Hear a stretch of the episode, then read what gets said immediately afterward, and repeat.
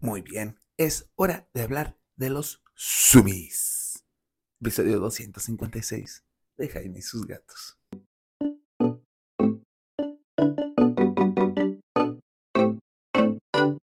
Hola, ¿qué tal? ¿Cómo están? Yo soy Jaime, soy un cat lover, un amante de los gatos y comparto mi vida con cinco maravillosos gatos, de los cuales cada uno tiene su gracia, pero como ya les he dicho, Cleo, la chiquita, está loca y en las noches en las noches, sí, le dan los famosos sumis. También a Cabezón, que es el que acaban de escuchar llorar, si es que entró el sonido, también Cabezón le dan los sumis. Ya no tanto porque ya está viejito, así que ya de repente no tiene tanta energía. Pero Cleo definitivamente le dan sumis. ¿Y qué son los sumis? Pues es como el sonido de zoom, zoom, zoom.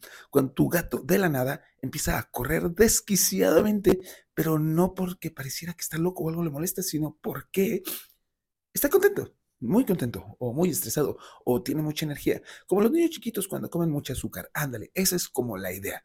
Eso es un sumi. Tu gato va a correr y correr y correr y ser feliz. Por lo general, el problema aquí es que sucede cuando el mundo está tranquilo y en mitad de la noche tú empiezas a sentir que tu gato está corriendo o tú estás viendo una película y pasa tu gato enfrente de ti. ¿Por qué suceden los sumis? Bueno, pues suceden por muchas cosas. La primera y la más bonita es porque tu gato está muy contento y tiene mucha energía. Así que va a empezar a correr como manera de juego. Así que sí, los sumis pueden ser un juego. Un juego de tu gato que se está divirtiendo corriendo de un lado para otro. Sin embargo, también los sumis pueden ser símbolo, símbolo, símbolo, símbolo, signo, signo de que tu gato está estresado. Esto quiere decir que tiene tanto estrés y tanta ansiedad que se va a poner a correr como desesperado. O bien, finalmente, que está aburrido. Así que está tan aburrido que dicen, ¿qué hago para divertirme? Pues vamos a correr.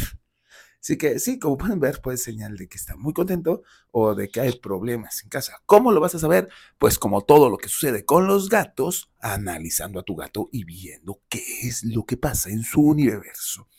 ¿Cómo está comiendo? Está comiendo mucho, capaz que tiene mucha energía por comer mucho, o la comida que le das tiene muchos carbohidratos e incluso azúcares, como cuando le dan de comer, les digo, azúcar a los niños que después no los calmas, y de repente se calman de golpe, pero no de manera bonita. Bueno, lo mismo. Ve la dieta de tu gato y ayúdalo a que tenga una mejor dieta para que no tenga este sumi por exceso de energía. ¿Está aburrido? Pues es momento de ponerte a jugar con tu gato y ayudarlo a que se distraiga. Ponle juegos en solitario, dedícale tiempo. Recuérdate que, si bien el gato es muy independiente, tienes que dedicarle al menos unos 15 minutos diarios a cada gato. Sí, por eso es que no debes de tener tantos gatos, porque imagínense, 15 minutos diarios. Yo que tengo 5 gatos, bajita la mano, pues sí, le dedico mínimo una hora a los gatos, mínimo. Y me encantan. Pero sé que hay gente que agarra gatos y los adopta y todo, y luego, pues no les hace caso, y esto ocasiona que los gatos estén aburridos, aunque sea uno solo, no lo pelan tanto, no juegan con él, nada más llegan y lo acarician tantito y ya estuvo. Tu gato se va a aburrir, así que va a empezar a correr desesperadamente en un afán de divertirse. Por eso es que tu gato está aburrido, ayúdalo a divertirse. Ya sabes, juegos en solitario, pasando tiempo con él. ¿Qué pasa si tu gato está estresado? Bueno, eh, ¿cómo lo vas a saber? Ve el entorno. ¿Hay algo nuevo? Así como de repente se ponen a orinar por todos lados. Por ejemplo, ahorita tuvimos un problema con Frey de que le estaba dando cistitis idiopática porque estuvimos atendiendo a Maya, la gatita callejera que le agarró un motor o algo por el estilo y estuvo aquí dentro de la casa como dos meses. Frey le empezó a dar cistitis idiopática. Esto es que no podía orinar. Así que, eh, pues tuvimos que ver con ella qué es lo que tenía que suceder. La sacamos, sí, eso puede ser una opción. Pero también puede suceder que lo que pase es que tu gato empiece a estresarse tanto que empiece a correr de un lado a otro. Ahora, espérenme tantito porque tengo que mover a Cabezón antes de que tire las plantas que tengo aquí atrás. y ahora, Cabezón, dio la Cabezón. Ya escucharon el cabe.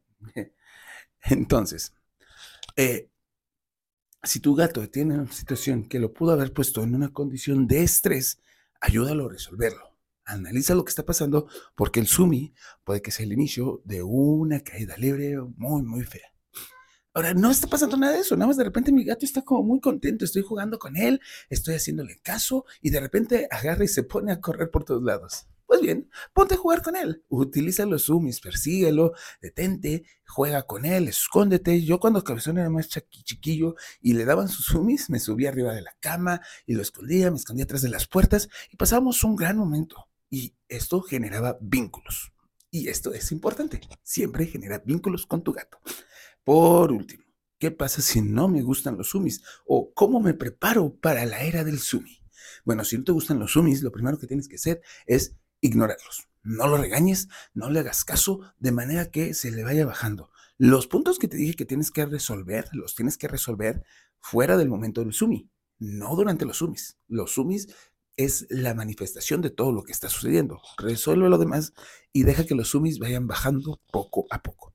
Mientras van bajando, sí, tienes que protegerte tú, a veces vas a tener que ponerte un poco de ropa más gruesa porque les encanta saltar encima de ti, vas a tener que quitar de donde corran las cosas que se puedan romper, pero vamos, tú dirás, ay, ¿por qué me tengo que adaptar a mi gato? Porque lo metiste en tu casa. Así de sencillo.